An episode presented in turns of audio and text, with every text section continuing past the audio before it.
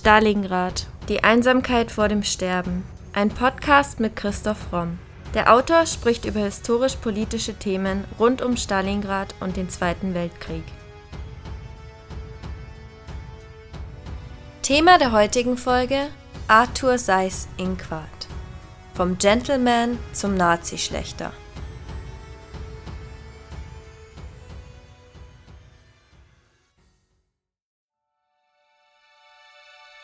Arthur Seyß-Inquart sagte einmal, der Führer hat erklärt, dass die Juden nun ihren letzten Akt in Europa gespielt haben. Und deshalb haben sie auch ihren letzten Akt gespielt. Der Historiker Johannes Kohl beschreibt Seyß-Inquart dagegen so. Kein anderer österreichischer Nationalsozialist hat in einem ähnlichen Maße das Vertrauen von Adolf Hitler gehabt kein anderer Politiker aus der Ostmark hat eine vergleichbare Karriere zu verzeichnen und ähnlich hohe Positionen bekleidet. So wurde Seyß-Inquart mit Ämtern betraut, die ihn innerhalb kurzer Zeit von einem politischen Nobody zu einem prominenten Vertreter jener Zwischeninstanzen machten, die unterhalb der Reichsführung auf einflussreichen Positionen im Machtbereich des Großdeutschen Reiches für die Umsetzung nationalsozialistischer Politik Verantwortung trugen. Seine Geschichte erzählen wir in der heutigen Podcast-Folge. Arthur Seyß-Inquart wird 1892 in Südmähren, heute Slowakei in der Nähe von Brünn, in eine gutbürgerliche Familie hineingeboren. Durch eine Namensübertragung seitens des Großonkels führt die Familie ab 1906 den Doppelnamen Seyß-Inquart. Er ist Sohn des Mittelschullehrers und späteren Direktors am Gymnasium Emil Seyß-Inquart und dessen Frau Auguste.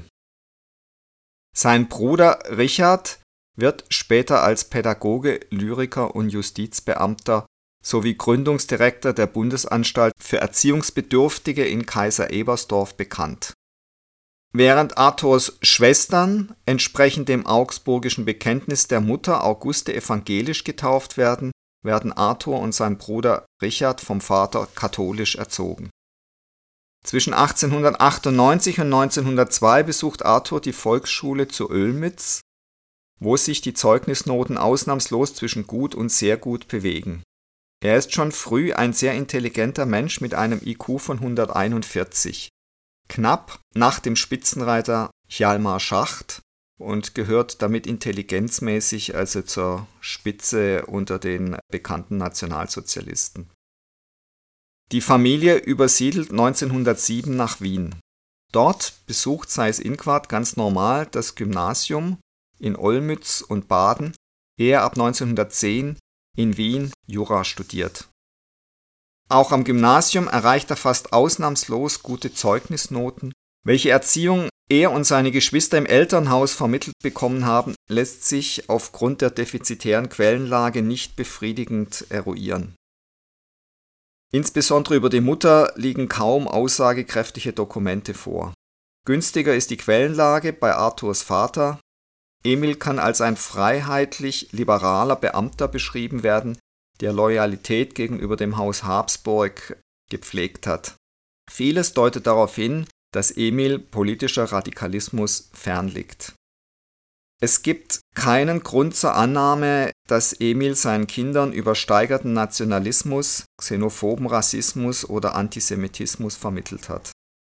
Im September 1910 lehnt der damals frisch maturierte Arthur denn auch jede Form von Nationalismus ab welche die Daseinsberechtigung anderer Nationen geradezu ableugnet. Zwar gibt er schon damals zu erkennen, dass er von einer staatlichen Vereinigung von Deutschland und Österreich in einem alldeutschen Reich träumt und dafür auch kämpfen will, aber für die Entwicklung einer antisemitischen Einstellung gibt es in Arthurs Kindheit und auch in seiner Adoleszenz keine Beweise. Einer seiner früheren Klassenkameraden am Olmützer Gymnasium haben nach dem Zweiten Weltkrieg sogar übereinstimmend hervorgehoben, dass Arthur ebenso wie sein Vater seinerzeit gegenüber Juden eine freundliche Haltung eingenommen hätten. 1911 lernt Seyß-Inquart Gertrud Maschka kennen, deren Vater als hochrangiger Militärjustizbeamter im Kriegsministerium tätig ist. 1940 meldet er sich wie zigtausend andere auch zum freiwilligen Dienst in der österreichischen Ungarischen Armee. Er wird dann 1915 in der Nähe des galizischen Dorfes Gorlice durch einen Schuss in den Oberarm verwundet. Zur Genesung muss er über einen Monat in einem Spital in Wien verbringen, ehe er wieder zu den Kaiserjägern zurückkehren kann. Mehrmals wird er für tapferes Verhalten vor dem Feind mit Medaillen ausgezeichnet. In der Heimat beginnt Seyß-Inquart dann seine Laufbahn als Rechtsanwalt und ist ab 1921 an einer auf Arbeitsrecht spezialisierten Kanzlei in Wien beteiligt. Bald führt er die Kanzlei alleine. Da er aus katholischem Milieu stammt und seit seiner frühesten Jugend betont national eingestellt ist, agiert Seyß-Inquart seit den 20er Jahren als Mittelsmann zwischen katholisch-nationalen und deutsch-nationalen. In diesem Umfeld hat er eine Vielzahl von Funktionen. So ist er Vorstandsmitglied und schließlich Obmann-Stellvertreter des Österreichisch-Deutschen Volksbundes, Mitglied des Deutsch-Österreichischen Heimatschutzes und der Deutschen Gemeinschaft sowie ab 1934 Obmann-Stellvertreter des Deutschen Clubs. Aus den Quellen, die aus der Zeit nach dem Ersten Weltkrieg überliefert sind, geht eindeutig hervor, dass sich Seyß-Inquart nicht an traditionellen Kategorien wie Dynastie und Staat orientierte. Für ihn war bis ans Lebensende ein völkisches Politikverständnis maßgeblich. Die Ansätze, die sicherlich in seinen jungen Jahren gelegt worden waren, wurden durch die Verträge von Versailles und Saint-Germain-en-Laye enorm verstärkt. In deutschnationalen Organisationen wie dem Österreichisch-Deutschen Volksbund und so weiter trat Seyß-Inquart die gesamte Zwischenkriegszeit hindurch gegen das Verbot einer staatlichen Vereinigung von Deutschland und Österreich auf, das 1919 in diesen Verträgen festgelegt worden war. Bereits 1916 hat er Gertrud Maschka geheiratet und mittlerweile ist er auch Vater geworden. 1929 schließt er sich dann den Nationalsozialisten in Österreich an. Er hat also eine Entwicklung gemacht vom eher gemäßigten Nationalisten und Katholik hin zum Nationalsozialisten. Wie er später einmal feststellte, geschah dies in der Überzeugung, in der Partei die Grundlage für die Lösung der österreichischen Frage gesehen zu haben. Also er erhofft sich durch die Partei eben vor allem den Anschluss von Österreich ans Deutsche Reich. Ab 1934 pflegt er dann engsten Kontakt zu der mittlerweile verbotenen illegalen österreichischen NSDAP. Er bleibt jedoch nach wie vor innerhalb der katholischen Kirche aktiv, etwa als Redner im Rahmen katholischer Aktionen. Als Mitglied der katholisch-nationalen deutschen Gemeinschaft wird er Freund von Engelbert Dollfuß, der ein Anhänger eines austrofaschistischen Ständestaates ist und der durch einen Staatsstreich ins Kanzleramt in Wien gelangt war. 1937 wird er als einer der Führer der nationalen Katholiken von Bundeskanzler Kurt von Schuschnigg umworben und er wird am 17. Juni 37 in den Staatsrat berufen. Dort sollte er eine Befriedung zwischen Regierung und Nationalsozialisten herbeiführen. Er erhält also ein hohes Staatsamt, obwohl man weiß, dass er enge Beziehungen mit den illegalen österreichischen Nationalsozialisten pflegt. Erschwert werden Seyß-Inquarts Befriedungsbemühungen auch dadurch, dass die Reichsführung seit Herbst 37 allmählich vom Legalitätskurs auf eine gewaltsame Annexion Österreichs umschaltet. So hat Hitler im November vor Blomberg, Neurath und dem Oberbefehlshaber von Heer, Kriegsmarine und Luftwaffe eine deutliche Verschärfung der deutschen Außenpolitik angekündigt und klargestellt, zur Lösung der deutschen Frage könne es nur den Weg der Gewalt geben. Ob Seyß-Inquart über diese Besprechung informiert war, ist durch Akten nicht bewiesen, aber sehr wahrscheinlich. Auf jeden Fall ließen die Signale, die er in Korrespondenz und Gesprächen mit Kepler und Papen empfing, nicht den geringsten Zweifel, dass für die Reichsregierung der Anschluss Österreichs auf der Tagesordnung stand. 1938 Nach der Ermordung von Dollfuß sah sich Seyß-Inquart als Brückenbauer zwischen den Nationalsozialisten und dem christlich-sozialen Regime. Unter Dollfuß begann sein Aufstieg und unter dessen Nachfolger Kurt Schuschnigg wird Seyß-Inquart am 16. Februar 38 österreichischer Innenminister. Er tritt ein für eine Politik der kleinen Schritte und der Gewaltlosigkeit, zumindest nach außen, und das wird scheinbar auch von Hitler akzeptiert. Seyß-Inquart überlegt zu dieser Zeit, ob ein nationalsozialistisches Österreich nicht sofort voll in das Deutsche Reich zu integrieren ist oder ob man eben zuerst nur die Personalunion des Staatsoberhauptes herstellen soll. Das hätte auch seiner eigenen Karriere genützt und Skrupel in Bezug auf einen österreichischen Amtseid vermieden. Wie er allerdings in den Anschlusstagen selbst zugeben musste, wurde er von den treibenden Kräften des Anschlusses getrieben. Und so versucht Seyss Inquart noch in der Nacht vom 11. auf den 12. März 38, also Stunden vor dem Einmarsch der Wehrmacht, über die zuständigen Stellen in Berlin Hitler davon zu überzeugen, von einem Grenzübertritt abzusehen. Aber Hitler hört nicht auf ihn. Bezeichnend für Seyss Inquart ist auch, dass er strikt für einen Legalitätskurs eintritt. Bis zum März 38 steht er für einen evolutionären Weg zum Anschluss ans Deutsche Reich, und gibt einer politischen Lösung den Vorzug gegenüber terroristischen oder militärischen Methoden.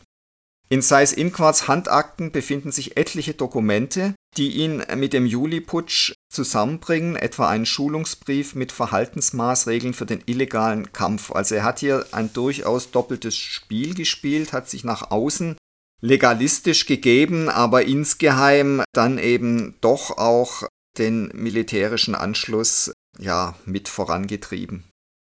All diese Facetten geben jedoch keinen stichhaltigen Hinweis, dass Seyss Inquart in die direkten Vorbereitungen und in die Durchführung des Juliputsches involviert war. Er selber hat jede Verwicklung von sich gewiesen und sich ausdrücklich vom Putschversuch distanziert. So erklärte er beispielsweise 1936, ich bin kein Nationalsozialist und der Kreis um mich besteht auch nicht aus Nationalsozialisten. Ich möchte uns selbst als volksdeutsch empfindende Österreicher bezeichnen. Was die Nationalsozialisten in Österreich angestellt haben, verabscheuen wir gerade von diesem volksdeutschen Standpunkt aus. Also das Zitat ist eben auch ein Beispiel, dass er da absolut ein doppeltes Spiel spielt und sich alle Türen offen hält. Nach Schuschnigs Rücktritt am 11. März 38 ist Seyss Inquart Bundeskanzler und vom 13. März an auch Vertreter des zurückgetretenen Bundespräsidenten Miklas. Nach Görings Weisungen vollzieht er den Anschluss und wird am 15. März 38 zum Reichsstatthalter für die Ostmark ernannt. Ein zügiger Aufstieg und es zeigt eben sein geschicktes Taktieren und auch sein Opportunismus. Er lässt sich eben dann letztendlich doch darauf ein, alles nach Görings Weisungen zu machen. Hier meinen einige Historiker bereits den Einfluss Hitlers zu erkennen. Seyss Inquart soll eine Marionette gewesen sein, deren Fäden in Berlin gezogen wurden. Für ganze zwei Tage machte der Führer Seyss Inquart zum österreichischen Regierungschef. Doch dieses Amt wurde mit dem Anschluss obsolet. Also wird Seyss Inquart Reichsminister ohne Geschäftsbereich. Da ist aus einem schüchternen katholischen Advokaten längst ein sattelfester klerikal-faschistischer NS-Machthaber geworden. Daraufhin spielt Seyß-Inquart auch eine große Rolle in der systematischen Judenverfolgung. Bereits nach dem Anschluss fängt er damit in der nun genannten Ostmark an. 1939 ist er außerdem Stellvertreter des Generalgouvernements in Polen und schließlich ist er auch in den Niederlanden zwischen 1940 und 1945 als Reichskommissar maßgebend an den Judenverfolgungen beteiligt. Während die nationalsozialistische Rassenlehre im Osten ein rücksichtsloses Vorgehen rechtfertigt, stellt sie die Besatzungspolitik in Ländern wie Norwegen und den Niederlanden vor ein Dilemma. Dort sehen sich die Deutschen mit dem Widerstand von Völkern konfrontiert, die sich dem NS-Reich eigentlich mit ähnlicher Begeisterung hätten anschließen müssen wie zuvor die Österreicher. Daher liegt es 1940 nahe, mit Arthur Seyß-Inquart einen Mann zum Reichskommissar für die Niederlande einzusetzen, der bereits einen Anschluss durchgeführt hat. Der Westfeldzug bietet Seyß-Inquart die ersehnte Chance, aus der Abhängigkeit von Hans Frank loszukommen. Die Bestellung zum Reichskommissar für die besetzten niederländischen Gebiete bedeutet einen Aufstieg und eine Befreiung. Er erhält von Hitler persönlich den Auftrag, in Wahrung der Interessen des Reiches die öffentliche Ordnung und das öffentliche Leben sicherzustellen und das besetzte Land wirtschaftlich möglichst an das Reich zu binden. Das ist schon eine beachtliche Wandlung, die Seyss-Inquart da vollzieht, wenn man sich erinnert, dass er eben in seiner Jugend offensichtlich noch kein Antisemit war und mittlerweile ist er maßgeblich an der systematischen Judenverfolgung beteiligt, zuerst in Polen gemeinsam mit Hans Frank und jetzt eben in den Niederlanden. Ob das reiner Machtopportunismus war oder ob er wirklich seine Überzeugung da geändert hat, ist schwer nachzuvollziehen. Aber er äußert sich in der Öffentlichkeit sehr deutlich. So sagt Seyß-Inquart zu dieser Zeit, die Juden sind der Feind des Nationalsozialismus. Ihre Methoden waren seit ihrer Emanzipation darauf gerichtet, den völkischen und moralischen Wert des deutschen Volkes zu vernichten und eine nationale und verantwortliche Ideologie durch internationalen Nihilismus zu ersetzen. Sie waren es wirklich, die der Armee in den Rücken fielen, die den Widerstand der Deutschen im Ersten Weltkrieg brachen. Die Juden sind der Feind, mit dem kein Waffenstillstand oder Frieden geschlossen werden kann. Wir werden die Juden erschlagen, wo wir sie treffen, und wer mit ihnen geht, muss die Konsequenzen tragen.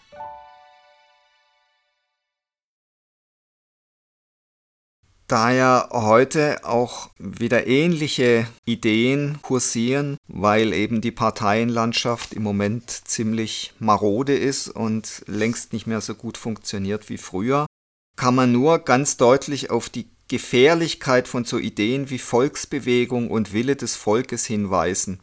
Vor allem eben auch in einer Zeit, in der durch alle möglichen Internetdienste natürlich so eine Meinung massiv manipuliert werden kann. Das ist eine Idee, die es eben schon mal gab und mit der eben die Nationalsozialisten gearbeitet haben, dass man eben gesagt hat, man regiert aufgrund von einem gesunden, natürlichen Volkswillen und es gibt eben außerordentliche Persönlichkeiten, wie in dem Fall natürlich der Führer Adolf Hitler und seine Machtelite, die diesen Volkswillen quasi erspüren und ihn dann konsequent umsetzen. Das hat übrigens Hitler durchaus als eine sehr direkte Demokratie verkauft.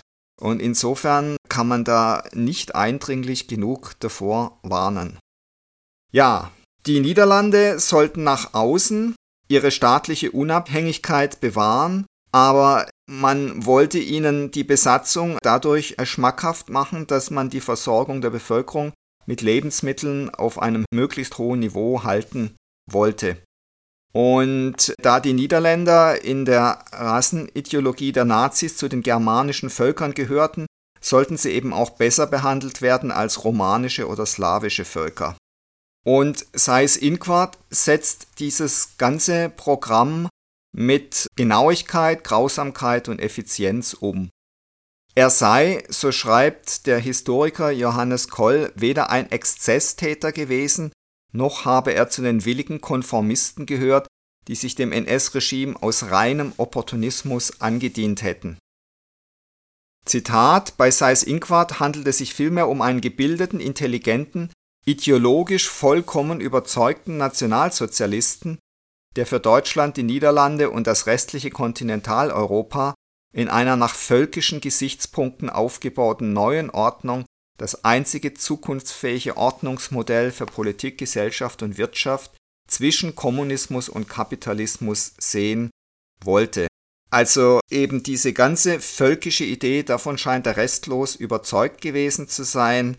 Und möglicherweise oder höchstwahrscheinlich hat er sich in den Jahren eben auch zum ideologisch überzeugten Antisemiten entwickelt. Die Entwicklung dahin ist allerdings in seiner Biografie also nicht eindeutig festzumachen. Er lässt allerdings, und zwar sehr systematisch, das niederländische Recht aushebeln und beginnt mit der Deportation aller Juden. Streiks und Widerstand werden unter seiner Ägide mit drakonischen Maßnahmen und Kollektivstrafen bekämpft, Eine halbe Million Niederländerinnen und Niederländer werden als Zwangsarbeiter nach Deutschland geschickt.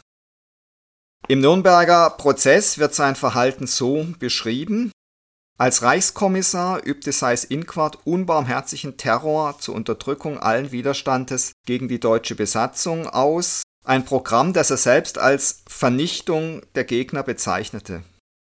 Privater Besitz wurde unter seiner Herrschaft in großem Stil geplündert und es wurden 500.000 Menschen aus den Niederlanden in das Reich als Arbeiter gesandt und nur ein ganz geringer Bruchteil davon waren tatsächlich Freiwillige. Und eine der ersten Maßnahmen war der Erlass einer Reihe von Gesetzen, die die wirtschaftliche Schlechterstellung der Juden erzwang. Es ist dann wohl auch wahr, dass in gewissen Fällen sei es Inquart gegen besonders scharfe Maßnahmen, die von anderen Dienststellen getroffen wurden, protestierte. Es bleibt jedoch die Tatsache, dass er ein wissender und freiwilliger Teilnehmer an Kriegsverbrechen und Verbrechen gegen die Menschlichkeit war, die während der Besetzung der Niederlande begangen wurden. Arthur Seyß-Inquart ist ein österreichischer Nazi ohne Bedauern. Seine Worte haben großen Einfluss. Im März 1941 hält er eine Rede vor der niederländischen Sektion der NSDAP. Die Ansprache wird im Radio ausgestrahlt, für eine Wochenschau im Kino gefilmt und in einer Broschüre veröffentlicht. Einige Wochen zuvor hatten die deutschen Besatzer mit Gewalt mehr als 400 jüdische Männer in den Niederlanden verhaftet. Die Streiks, die aus Protest dagegen folgten, wurden ebenfalls mit brutaler Gewalt niedergeschlagen. Seinen Zuhörern sind diese Ereignisse noch frisch in Erinnerung. Seine Rede ist eine Warnung. Dann möchte ich jetzt einmal ein offenes Wort zur Judenfrage sprechen. Die Juden werden von uns nicht als ein Bestandteil des niederländischen Volkes angesehen. Die Juden sind für uns keine Niederländer. Sie sind jene Feinde, mit denen wir weder zu einem Waffenstillstand noch zu einem Frieden kommen können. Erwarten Sie von mir keine Verordnung, die dies festsetzt, außer polizeilichen Regelungen. Aber wir werden die Juden schlagen, wo wir sie treffen können, und wer mit ihnen geht, der wird eben dann mitgetroffen. Unter Seis Inquarts Führung wird öffentlicher und privater Besitz geplündert. Menschen werden als Sklavenarbeiter rekrutiert und solchen Maßnahmen wird ein Anschein der Legalität gegeben durch Anordnungen von oben. In seinen letzten Monaten in den Niederlanden gibt der einst so distanzierte Intellektuelle detaillierte Exekutionsbefehle und legt die Zahl der Opfer eigenhändig vorher fest. Seis Inquart ist seit 1941 SS-Obergruppenführer und er sammelt weitere Mitgliedschaften in karrierefördernden Vereinigungen. Im letzten Kriegswinter 44-45, übrigens dem härtesten Winter seit 1864, droht in den Niederlanden eine humanitäre Katastrophe. Seyß-Inquart kündigt an, weite Teile des Landes unter Wasser zu setzen, worauf die Alliierten ankündigen, dass sie ihn und seinen Generaloberst Blaskowitz als Kriegsverbrecher behandeln würden, falls er das umsetzt. In Verhandlungen mit den Alliierten, welche unter anderem durch seine Untergebenen organisiert werden, kam es dann zu den humanitären Operationen Manna und Chowhound. Also er hat es dann nicht gemacht. Hitler schätzt ihn weiter so sehr, dass er ihn im Testament vom 29.04.45 als Außenminister der Regierung Dönitz einplant. Der Führer befiehlt, ihm in den Niederlanden verbrannte Erde zu hinterlassen, was Seis Inquart eben aber nicht durchführt. Hinsichtlich der Befehle der verbrannten Erde sei er mit Speer einer Meinung gewesen, dass diese Wahnsinnspolitik verhindert werden müsse. Er tritt am 30.04. in Kapitulationsverhandlungen mit dem US-General Battle Smith ein, ehe er am 4. Mai von kanadischen Truppen beim Versuch zu fliehen festgenommen wird. Im Nürnberger Prozess gegen die Hauptkriegsverbrecher wird er vor allem für seine Verbrechen in Polen und in den Niederlanden zur Todesstrafe verurteilt. Er trägt also die Verantwortung für den Tod an ca. 100.000 jüdischen Holländern und auch seine Verantwortung als Reichsstatthalter in Österreich wird im Hinblick auf die Beschlagnahmung von jüdischem Eigentum, der erzwungenen Auswanderung von Juden und der Verschleppung in Konzentrationslager angeführt. Das Gericht anerkennt zwar sei es teilweise mäßigende Proteste gegen das Vorgehen von SS-Dienststellen, betont aber andererseits sein willfähriges Zusammenwirken mit diesen. Im Verlauf des Verfahrens lässt er auch Momente der Schuldeinsicht erkennen, inwieweit die ehrlich oder gespielt sind, ist schwer zu beurteilen. Während die Vertreter der Sowjetunion und Großbritanniens von Beginn an die Todesstrafe fordern, treten die USA erst später diesem Standpunkt bei und die Franzosen plädierten bis zum Schluss für lebenslangen Kerker. Seine Reaktionen auf das Urteil sind interessant. Der General Bedell Smith sagte, na ja, unter jenen Umständen wirst du jetzt erschossen. Und Seis Inquart erwidert, das lässt mich kalt. Daraufhin Bedell Smith, das wird es. Und angeblich soll er noch hinzugefügt haben, Tod durch den Strang, naja, Angesichts der ganzen Situation hatte ich nie etwas anderes erwartet. Alles gut.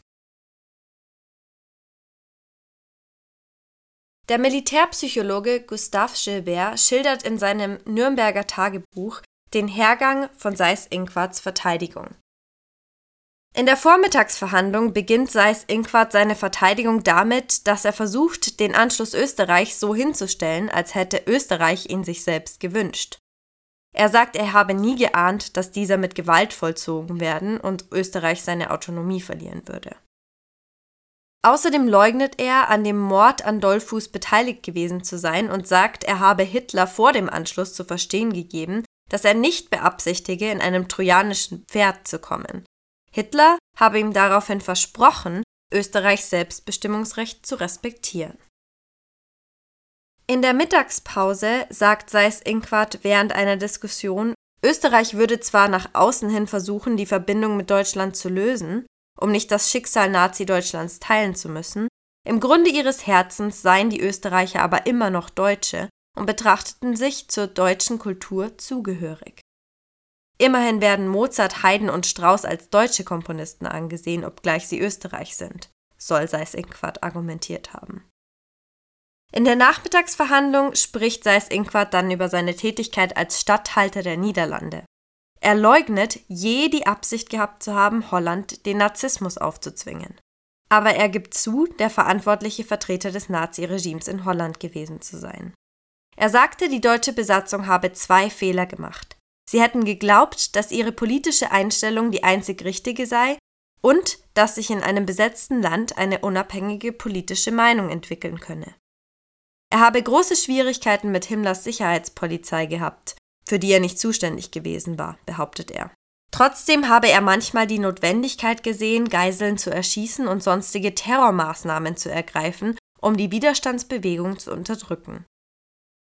Er gibt Exzesse in den holländischen Konzentrationslagern und auch anderswo zu, meint aber, solche seien in Kriegszeiten unvermeidlich. Am nächsten Tag in der Vormittagsverhandlung fährt er fort, von dem Transport der Juden nach Auschwitz zu erzählen. Er habe schon damals böse Vorahnungen gehabt, die immer schlimmer wurden, trotz der Versicherung, es handle sich lediglich um Vorsichtsmaßnahmen gegen eine eventuelle Landung der Alliierten. Hitler habe ihm 1943 versichert, dass die Juden irgendwo im Osten angesiedelt würden. 1944 habe er mit Himmler gesprochen, der ihm erklärte, die Juden seien seine besten Arbeiter. Also er behauptet hier, dass er von der Massenvernichtung der Juden nichts gewusst hat, was höchstwahrscheinlich nicht stimmt und völlig unhaltbar ist. In der Nachmittagsverhandlung gibt er dann zu, dass er in die Erschießung von Geiseln verwickelt war, meint aber, man müsse ihm zugutehalten, dass er bei einer Gelegenheit versucht habe, die Anzahl der Opfer von 25 auf 5 zu reduzieren und so schließlich zu einem Kompromiss gelangt sei. Und was die Sklavenarbeit anbetrifft, so wiederholt er seine Aussage, er habe 250.000 holländische Arbeiter nach Deutschland geschickt, also behauptet, die Leute wären freiwillig gegangen. In seiner Zelle zeigt er dann das erste Mal Anzeichen von nervöser Spannung. Das Nachmittagsverhör hat ihn aus seiner stoischen Ruhe gebracht und er wiederholt mehrmals, dass Hitler ihm gegenüber nicht Wort gehalten habe, sondern genau das Gegenteil von dem getan habe, was er versprochen hatte. Er behauptet nochmal, dass er immer einen freiwilligen Anschluss von Österreich befürwortet hätte und dass er eben auch in diesem Punkt von Hitler reingelegt worden sei. Unter seinem Terrorregime wurden 120.000 oder sogar 140.000 Juden aus Holland nach Auschwitz deportiert.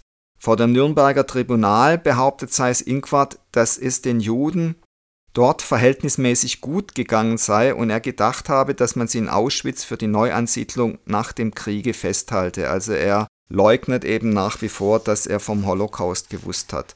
Man glaubt ihm das aber sicher zu Recht nicht und deswegen endet dann in Nürnberg seine Karriere am 16. Oktober 1946 durch den Strick. Ganz zuletzt sagt er, ich hoffe, dass diese Hinrichtung der letzte Akt der Tragödie des Zweiten Weltkriegs ist und dass die Lehre aus diesem Weltkrieg sein wird, dass es Frieden und Verständigung zwischen den Völkern geben sollte. Ich glaube an Deutschland. Wenn man sich die Geschichte seit 1945 betrachtet, dann muss man leider gerade jetzt sagen, dass offensichtlich viele Menschen nichts oder wenig daraus gelernt haben und dass es eben leider nicht so ist, dass wenn ein Diktator und ein Regime restlos scheitern, dass das dann eine Warnung ist für andere Diktatoren, nicht denselben Fehler wieder zu begehen.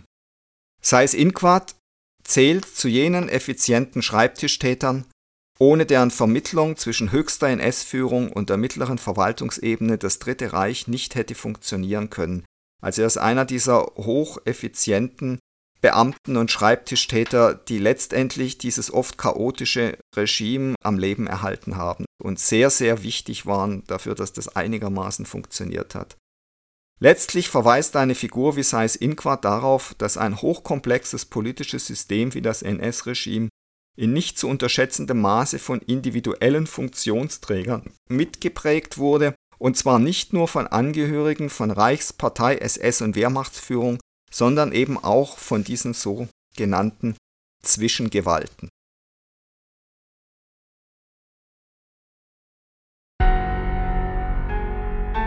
Das war Folge 151 unseres Podcasts Stalingrad, die Einsamkeit vor dem Sterben. Und jetzt seid ihr dran, liebe Stalingrad Podcast-Fans. Wir freuen uns sehr, dass euch unser Podcast auch nach über zwei Jahren noch so gut gefällt. Damit es auch so bleibt, wollen wir von euch hören. Themenvorschläge sowie Anmerkungen und Anregungen nehmen wir gern bei primero.primeroverlag.de oder über Instagram bei primero-verlag entgegen. Und wenn ihr euren Lieblingspodcast anderweitig unterstützen wollt, schaut doch mal auf unserer Website vorbei und browst unser Bücherangebot. Wenn euch der Historienroman Stalingrad, die Einsamkeit vor dem Sterben gefallen hat, haben wir jetzt einen neuen Primero-Roman für euch. Die Science-Fiction-Dystopie Thor, der Gott des Feuers, bringt die grausame Kriegsszenerie des frühen 20. Jahrhunderts in ein futuristisches Deutschland nach dem nuklearen Armageddon. Mehr Infos zum Buch findet ihr auf unserer Website oder auf unseren Social-Media-Kanälen. Außerdem freuen wir uns natürlich immer über kleine Spenden via PayPal. Den Link dazu findet ihr in der Podcast-Beschreibung und auf unserer Website. Aber in jedem Fall vielen Dank, dass ihr so treu und interessiert unseren Stalingrad-Podcast hört. Wir hoffen, ihr bleibt uns noch über viele weitere Folgen erhalten.